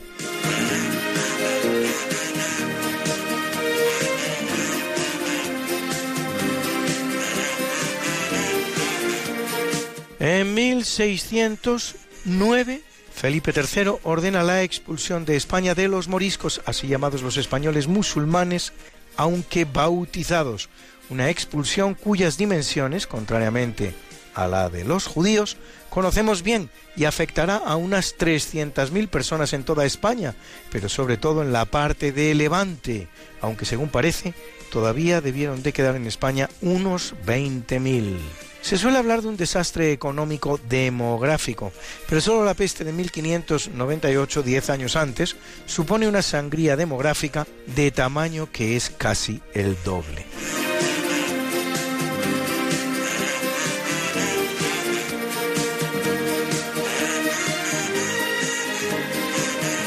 En 1682 nace René Robert Cavelier de la Salle, explorador francés que recorre el río Mississippi en Norteamérica, descubierto por el español Hernando de Soto en 1541 y toma posesión de las dos márgenes del río en nombre de Francia, al inmenso territorio de más de dos millones de kilómetros cuadrados, que constituye la única frontera al oeste de las colonias inglesas en Norteamérica, lo llama Luisiana, en homenaje al rey de Francia, Luis XIV, y en 1763 Francia lo cede pacíficamente a España en pago de su colaboración en la Guerra de los Siete Años contra Inglaterra, de la que ambas potencias, Francia y España, saldrán, sin embargo, derrotadas. España, como se ve, algo menos.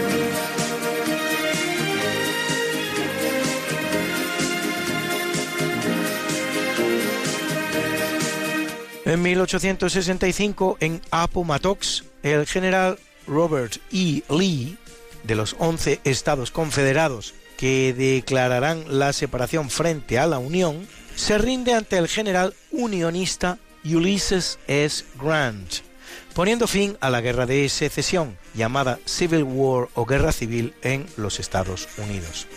Desarrollada principalmente en el territorio de los estados que declaran su independencia, la guerra civil dura cuatro años y deja un balance de 600.000 muertos. A la guerra seguirá el periodo que se da en llamar de la reconstrucción, verdadera dictadura militar durante 12 años.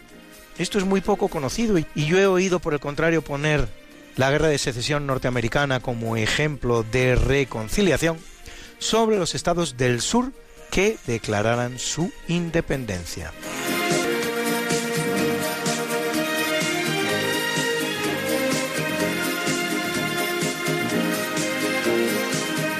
En 1866 en Estados Unidos el Congreso promulga la Civil Rights Act o Ley de Derechos Civiles, que concede derechos a todos los nacidos en territorio norteamericano, la cual incluye a los negros, aunque sea teóricamente, pero no a los indios confinados en reservas, ni siquiera teóricamente, los cuales deberán esperar a la llamada Ley de Ciudadanía India de 1924. En cuanto a los negros, se implementan en el país muchas formas de discriminación larvadas, a las que solo empezará a poner fin la aprobación de la Civil Rights Act de 1964, es decir, casi un siglo posterior.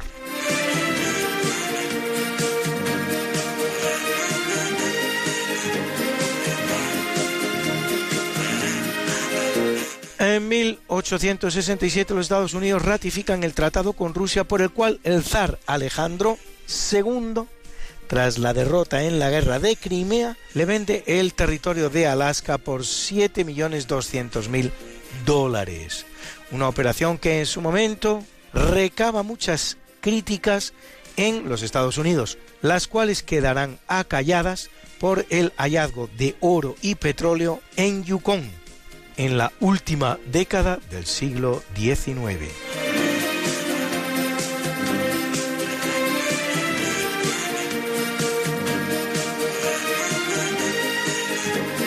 En 1940, en el marco de la Segunda Guerra Mundial y dentro de la llamada Operación Weserübung, la Alemania nazi invade a las neutrales Dinamarca y Noruega. En Dinamarca se producirá una especie de ocupación suave, donde el gobierno legítimo seguirá funcionando hasta el 29 de agosto de 1943, más de tres años fecha en la que Alemania disuelve el gobierno e impone la ley marcial. En Noruega la situación será diferente. Allí toma el poder Vidkun Quisling, líder del partido nazi noruego que al finalizar la guerra en 1945 es juzgado por sus compatriotas como traidor y ejecutado.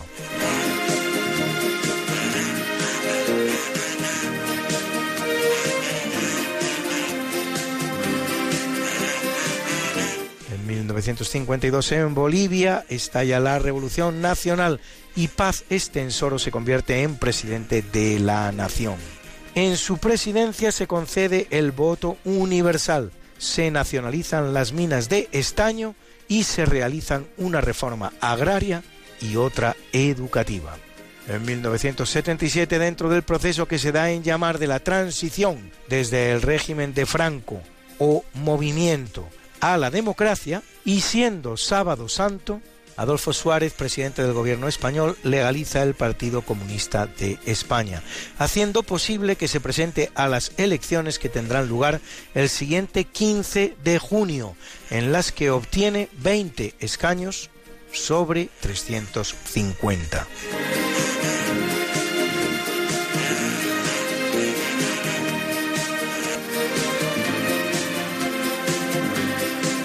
En 2017, con ocasión de la celebración del Domingo de Ramos y 20 días antes de la visita del Papa Francisco en su primer viaje a Oriente Medio, se producen dos ataques contra la comunidad cristiana copta de Egipto. En la iglesia Mar Gerges, San Jorge, en Tanta, y frente a la Catedral de Alejandría, reivindicados los dos por el Estado Islámico, que dejan 53 muertos y más de 200 heridos. Bruna, Bruna, nació María y está en la cuna, nació de día, tendrá fortuna por dar a la madre su vestido largo y entrar a la fiesta con un traje blanco y será la reina cuando María cumpla 15 años. Te llamaremos Negra María, Negra María que abriste los ojos en carnaval. En el capítulo del natalicio nace en 1336 Timur y Lan, traducible como Timur el Cojo, más conocido como Tamerlán caudillo de origen mongol y religión islámica, que en poco más de dos décadas conquista un imperio de 8 millones de kilómetros cuadrados en Asia, desde Delhi hasta Moscú y desde la cordillera Tian Shan en el Asia Central hasta los montes Tauro de Anatolia, con capital en Samarcanda, en la actual Uzbekistán, donde incluso recibe una embajada española presidida por el español Rui González de Clavijo y donde está enterrado en el mausoleo de Gur e Amir.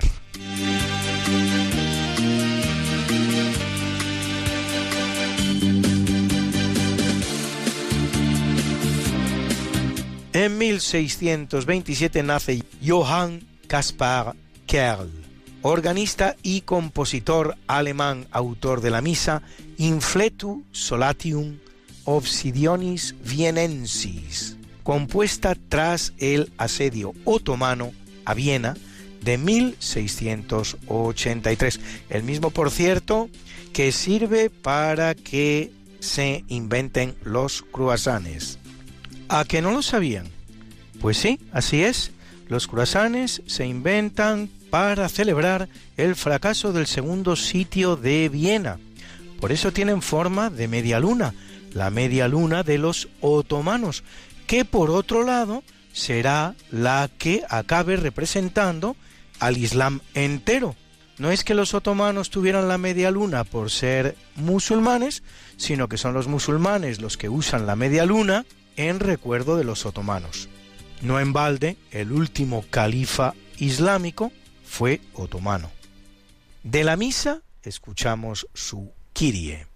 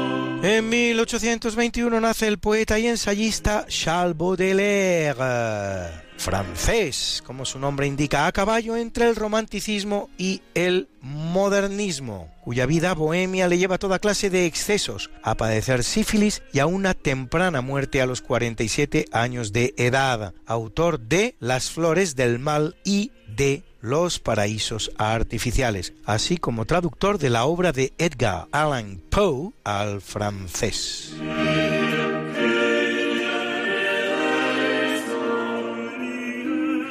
En 1835 nace Leopoldo II, rey de Bélgica, que en 1885 creará el Estado Libre del Congo, territorio de su exclusiva propiedad, no belga en consecuencia. Y si se llama belga es porque después sí lo será. Durante dos décadas, Leopoldo se dedicará al expolio sistemático de sus materias primas, caucho particularmente, mediante una política que representará la muerte de una cantidad de congoleños que ha llegado a estimarse en 10 millones de personas y muchos consideran un auténtico genocidio. En 1908, presionado por varios gobiernos europeos y Estados Unidos, Leopoldo entrega el Congo a Bélgica, razón por la que lo conocemos como Congo belga.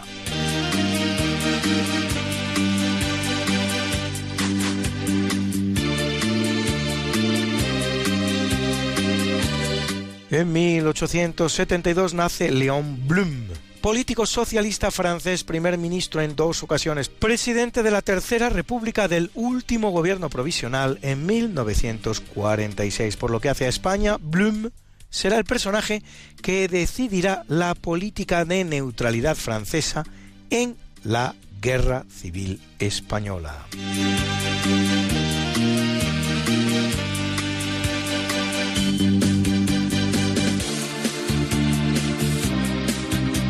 En 1957 nace uno de los grandes deportistas españoles, Severiano Ballesteros, Seve, como le llamaban los ingleses, y como era conocido en el mundo del golf. Golfista que pone al golf español en el escenario mundial ganador de dos Masters de Augusta y de tres British Open, de cinco Ryder Cups y de cinco campeonatos del mundo Match Play.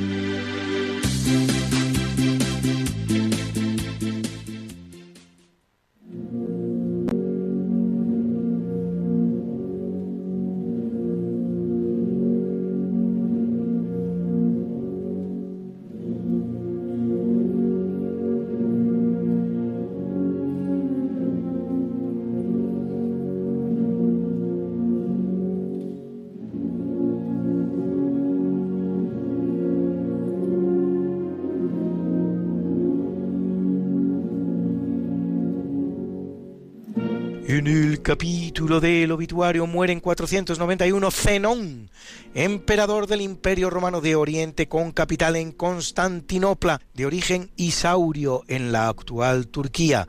De hecho, su nombre de pila es Tarasis Codisas Rusombladadiotes, a quien toca presenciar la caída del Imperio Romano de Occidente con capital en Roma, durante cuyo reinado de 17 años habrá de soportar continuas revueltas interiores y el desgaste de la lucha contra la herejía monofisita, según la cual en Jesucristo solo existe una única naturaleza divina y no en modo alguno humana.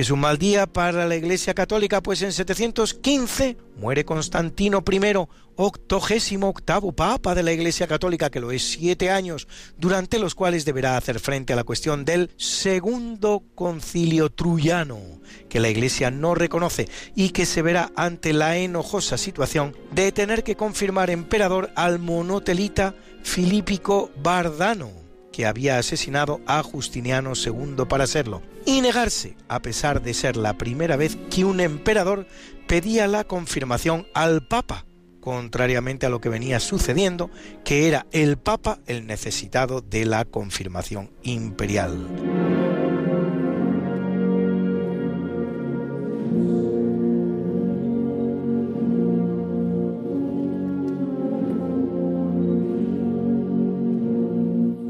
Y en 1024 muere Teofilacto, más conocido como Benedicto VIII, centésimo cuadragésimo tercer papa de la Iglesia Católica, que lo es 12 años, el cual ha atacado por el antipapa Gregorio con el apoyo de la poderosísima familia de los Crescencio, será repuesto en el solio pontificio por Enrique II de Sajonia, a quien Benedicto recompensará consagrándolo emperador defenderá Roma de los sarracenos y convoca el sínodo de Pavía que se ratifica en el celibato sacerdotal.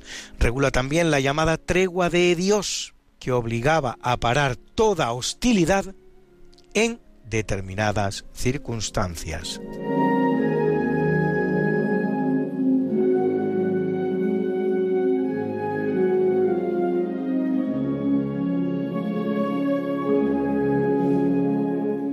En 1492 muere Lorenzo de Medici, llamado el Magnífico, banquero máximo dirigente de la República de Florencia y sobre todo importante mecenas renacentista de las artes y las letras, padrino de artistas de la talla de todo un Donatello, Sandro Botticelli o Michelangelo, filósofos como Giovanni Pico della Mirandola y Marsilio Ficino, o poetas como Angelo Poliziano.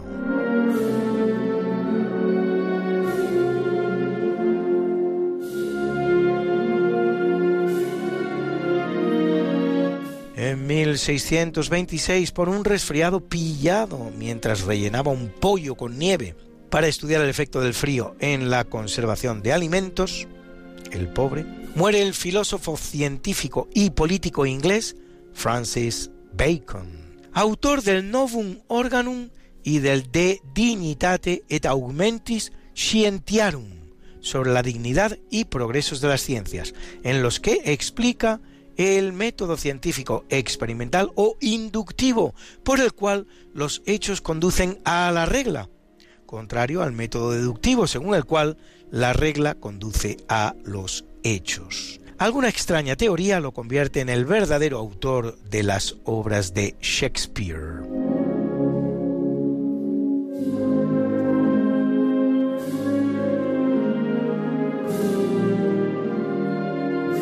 En 1809 muere Alejandro Malaspina, marino español, protagonista de uno de los grandes viajes científicos de la era ilustrada, la llamada Expedición Malaspina, que en un periplo de cinco años recorre las costas de todo América, desde Buenos Aires a Alaska, las Filipinas y Marianas, Nueva Zelanda y Australia, generando un ingente patrimonio cultural de historia natural, cartografía, etnografía, astronomía, hidrografía, medicina, etc.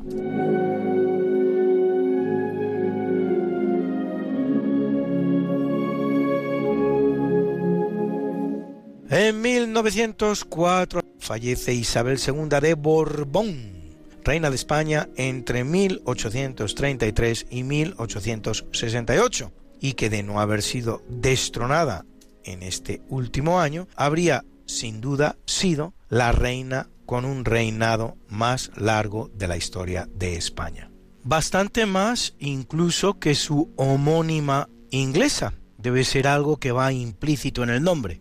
Expulsada de la patria por la llamada Revolución Gloriosa, de signo liberal, se refugia en París donde deja de hacer vida común con su marido Francisco de Asís Borbón, de quien ella misma decía que se puede esperar de un hombre que el día de su noche de bodas se quita más encajes que yo misma. Un París donde recibe el amparo de Napoleón III y de la emperatriz Eugenia, española de nacimiento y de sentimiento, y pone residencia en el parisino Palacio de Vasilievski, que ella va a rebautizar como Palacio de Castilla, en el cual morirá.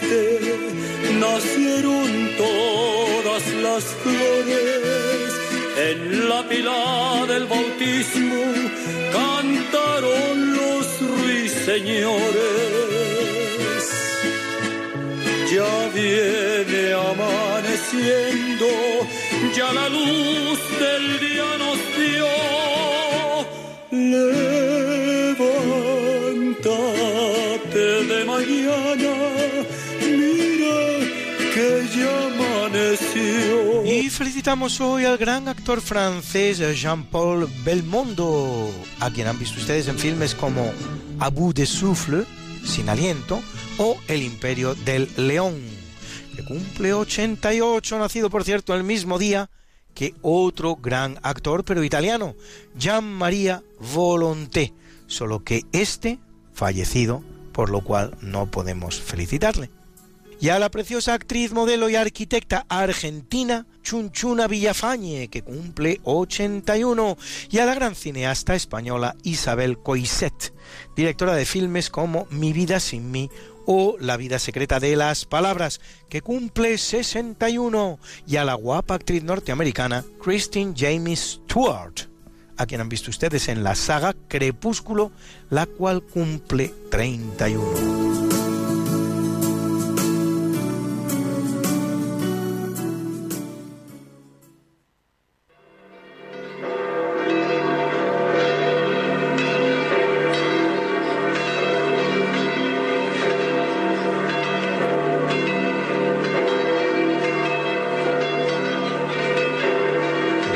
La Iglesia Católica a María de Cleofás, pariente de la Virgen María, y a Prócoro Demetrio Conceso Hilario Eusiquio Eliodoro Basilio, Rufino Isidoro Eugeniano, Celso y Anastasio, mártires, a Acacio, Marcelo y Hugo, obispos, a Valdetrudis, Virgen, y a Casilda de Toledo, confesora, Y como yo sé que a muchos de ustedes les gustan estas efemérides, pues pueden ustedes consultarlas como siempre en el medio Religión en Libertad, en su columna En Cuerpo y Alma, donde las colgamos para ustedes cada, semana. Got something that must be done, and it can only be done by one. There is nothing more to say, except it's a lovely day for saying it's a lovely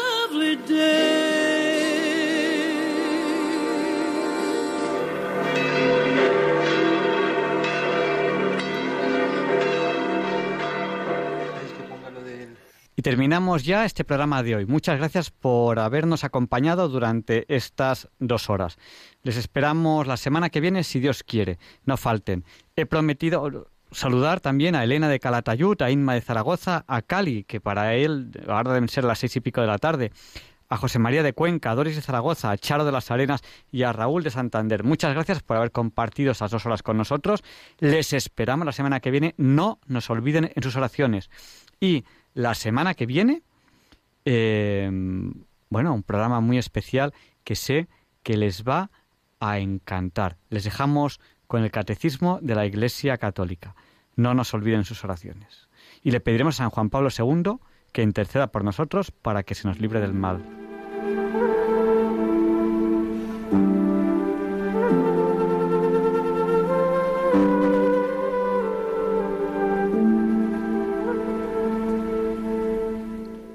Y así concluye en Radio María el programa Diálogos con la Ciencia.